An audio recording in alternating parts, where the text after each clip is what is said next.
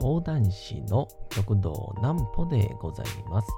皆様、7月の12日も大変にお疲れ様でございました。お休みの準備をされる方、もう寝るよという方、そんな方々の寝るおともに寝落ちをしていただこうという講談師、極道南歩の南歩ちゃんのおやすみラジオ。このラジオは毎週月曜日から金曜日の21時から音声アプリサウンドクラウド、Spotify、Amazon Music、Podcast にて配信をされております。そして皆様からのお便りもお待ちしております。お便りは極道南歩公式ホームページのおやすみラジオ特設ページから送ることができます。内容は何でも結構です。ねえねえ聞いてよなんぽちゃんから始まる皆様の日々の出来事や思っていることなどを送ってください。ご希望の方にはなんぽちゃんグッズプレゼントいたしますので、住所、お名前お忘れなくと、えー、いうことでございまして、あのーこのまラジオでこう何遍か言うたことがあるんですけど講談の世界に、えーいわゆる古典って言われるものがですね4500から5000あるって言われてるんですけどこの前とですね、まあ、特にまあ大阪を中心に、まあ、みんなが基本使ってる話何個ぐらいなんかなって数えたらまさかのですね70個ぐらいでした。ちょっとそんな話しようかと思います、えー先にこちらのコーナーから。なんぽちゃんの明日は何の日？さて、明日が7月の13日でございます。ちょっといい感じに暑くなってきたのか、体調が非常にいいですね。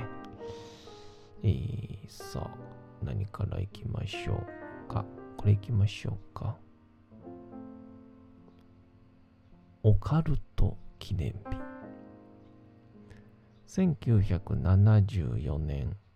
7月の13日オカルトブームの火付け役となった映画エクソシストが日本で初公開をされました以後魔術や超能力など科学的に解明できないようなテーマの映画が人気を呼び多数のホラー映画が上映をされその多くがヒットをしました。そのこともあり、オカルトブームの先駆けとなったエクソシストの日本初公開日が記念日として制定をされていますと、まあ、日本で言ったらいわゆるあのリングとかね。えー、貞子、さや子でしたっけ？とか、あの辺りになるんですかね。もう、昔のホラー映画やったら、まあ大体、まあこのカメラアングルなら、もう来るぞっていうのがわかるんですけど、どうしてもね、えーこの、なんて言うんでしょう。進化してきたホラー映画は、そのまた裏を書いてくるっていうので、まあ、僕はホラー映画大嫌いなんですけどね。えー、ぜひとも僕と一緒にホラー映画見ようとは言わないでいただきたいと、えー、思う次第なんですが、えー、冒頭でも言ったんですが、えー、講談の話ってだいたい4500から5000まあなんか人によっては6000個あるってよく言うのでほんなんかなっていうのはちょっと思ってたんですけどじゃあ実際に5000個うん書き連ねてる本があるのかって言ったら、まあ、ないんですよね。で、まあ、まあ、みんなが多分、この話はこんだけの数があって、あの話は続き読みでこんだけあるみたいなんがいっぱい重なって予測的になんぼっていう感じなんで多分おそらく正確に数えた人ってのはいないんでしょうけど。まあでもその数字を言うとねなんかやっぱお客さんが喜んでくれるんで、僕も言うたりするんですけど、で、じゃあ実際、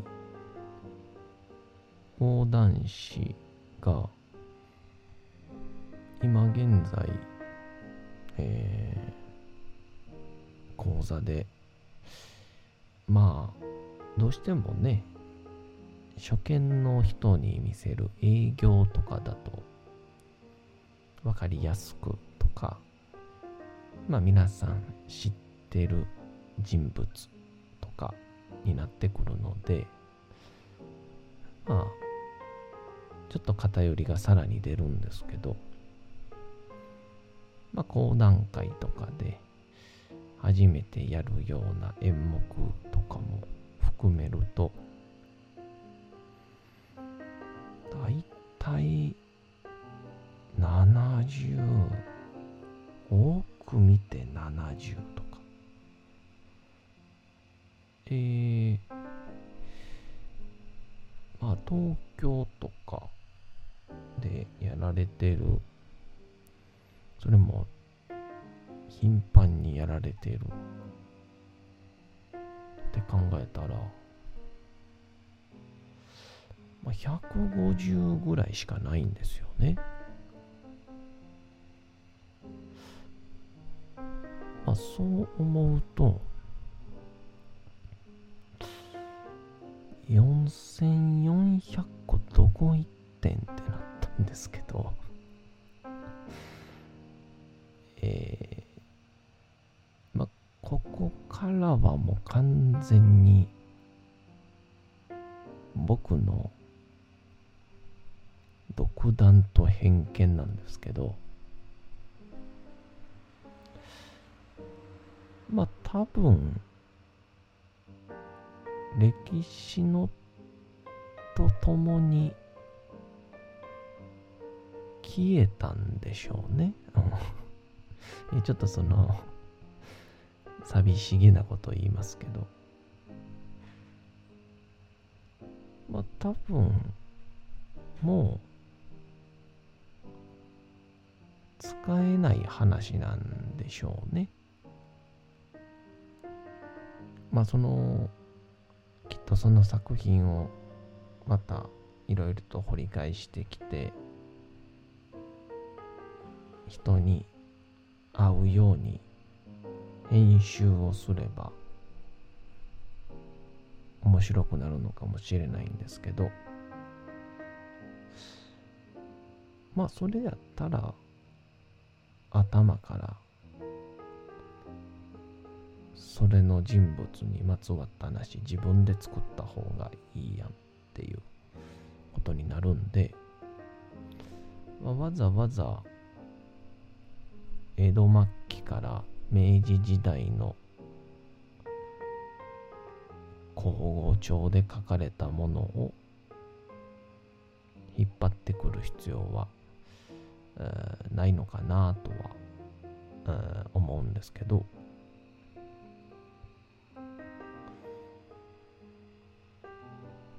あのこの前でそれで兄弟子の南王兄さん南に高野南王兄さんとかあとは南雲兄さんとかとちょっと喋ってた時にえー、まあこれ南王兄さんのお考えで講談師は書かなくちゃいけないと。まあよく言う創作ですね。はい。まあ、本来あるものを、こう、もう、基盤から変えていく、疑似古典っていう考え方もできるんですけど、しないといけないと。で、それは、さっきの話で、4000から5000ある話のうち150しか使われていない。まあ、網羅しているあの神田勝利先生でも500と言われる中ででも約4000のネタはもう眠っている。これは何かって言うたら確かに現代で通用しなかったたかもしれないけどそこには4000回の講談師たちのチャレンジがあったんだと。まあ講談師ってまあ800人900人時代もあったと言われる世界でまあそれぞれが自分のこと話を書く人もいたんでしょうけど4000から5000回のそこにチャレンジがあってでもその中であの誰々が作った話というかまとめた話面白いよねってなるとそれを他の人もする、えー、それぞれがやっぱり、えー、いいリアクションを取りたい。いい作品にしたいと思うから工夫がなされる。するとどんどん雑味というか不純物からいらないものが全部そがれていってまあどう改造しようが元の原本が一番ベストっていう古典という存在になるっていう流れでそうならなかった4000の話があると。となったら、まあ、今後、まあ、いわゆる、赤穂浪士の話、忠臣蔵の話、太閤記、うん、水戸黄門、まあ、各いろんな武将の話。も、まあ、まあ、現状の形のままじゃもう伝わらない話もいっぱいあって、で、それを今分かりやすく解釈してお伝えする講談師もいればそれよりももっと現代に近い人物を描きたいとやる人もいる。だったらおのずと今やられている150ぐらいの話さえもっていってしまうんじゃないかと。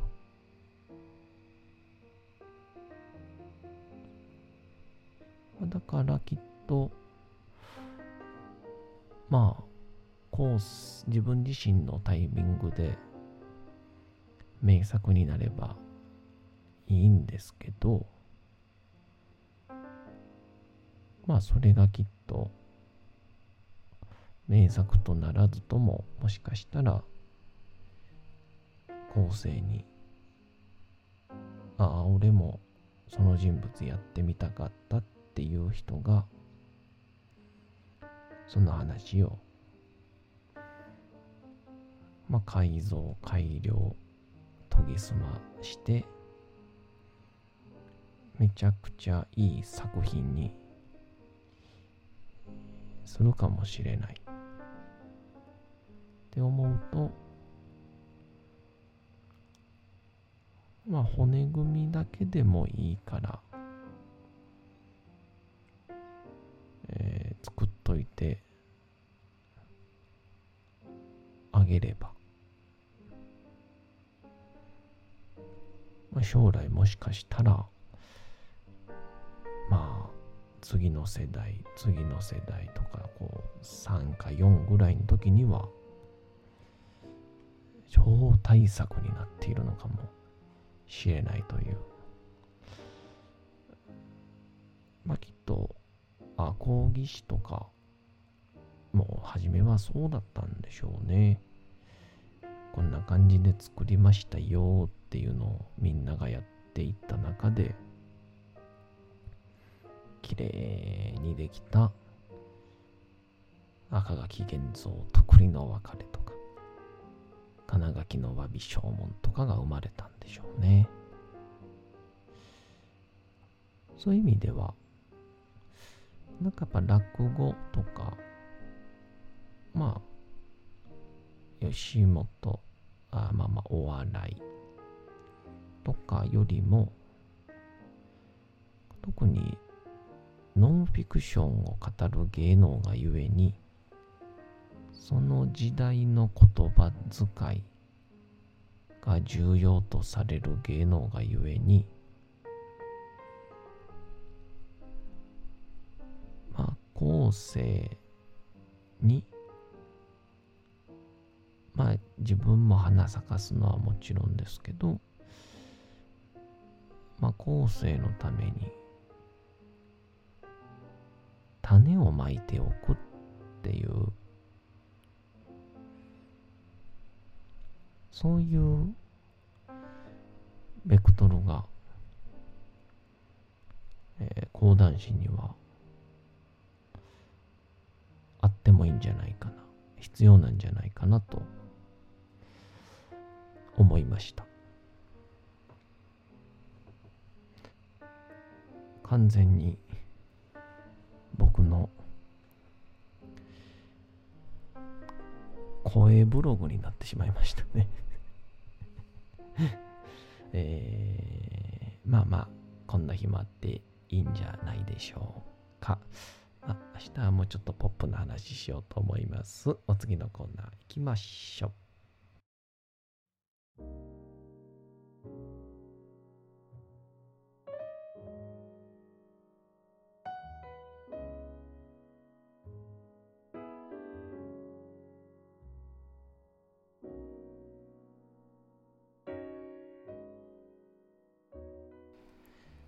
さて、時刻はうとうと朗読会の時間となりました。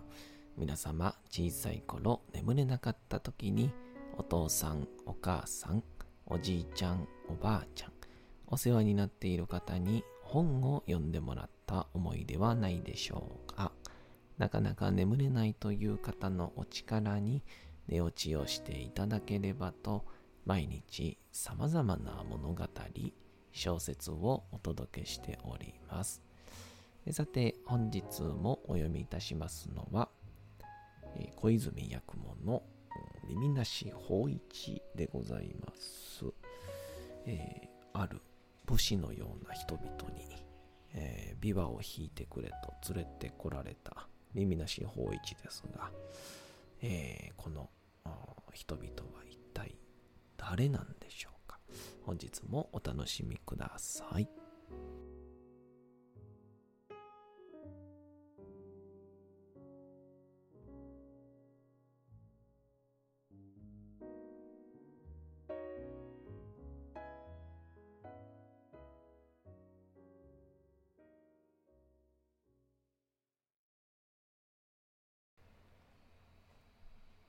耳なし法一小泉八雲。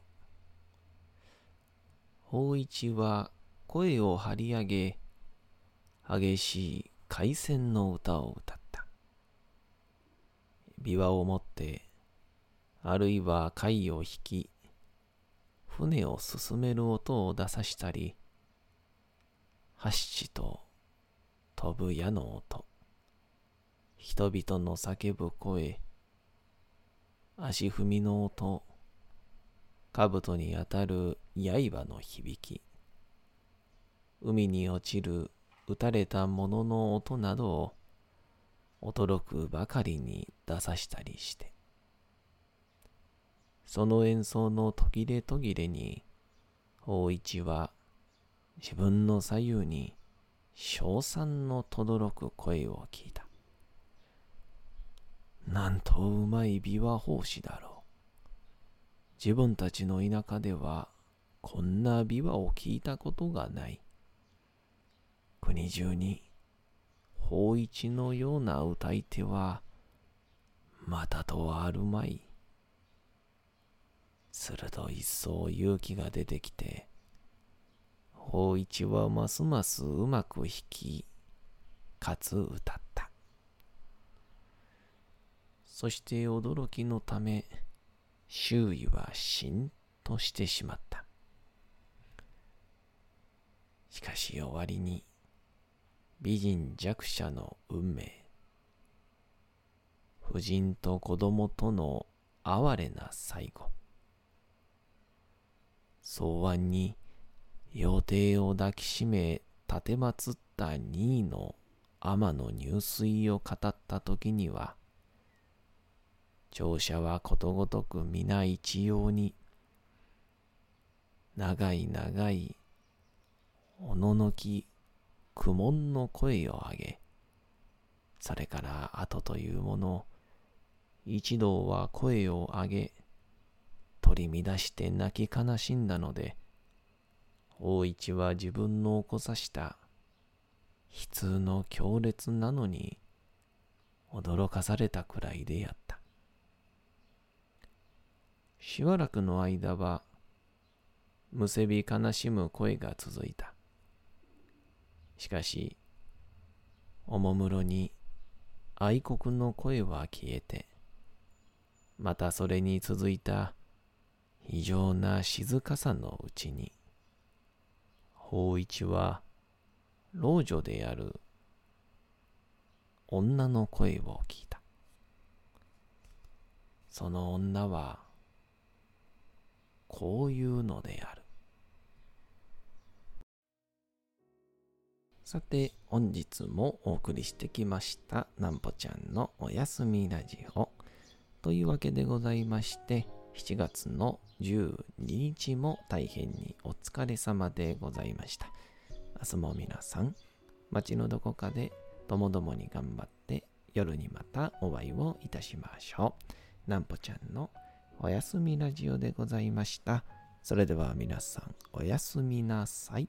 すやすやすやーん。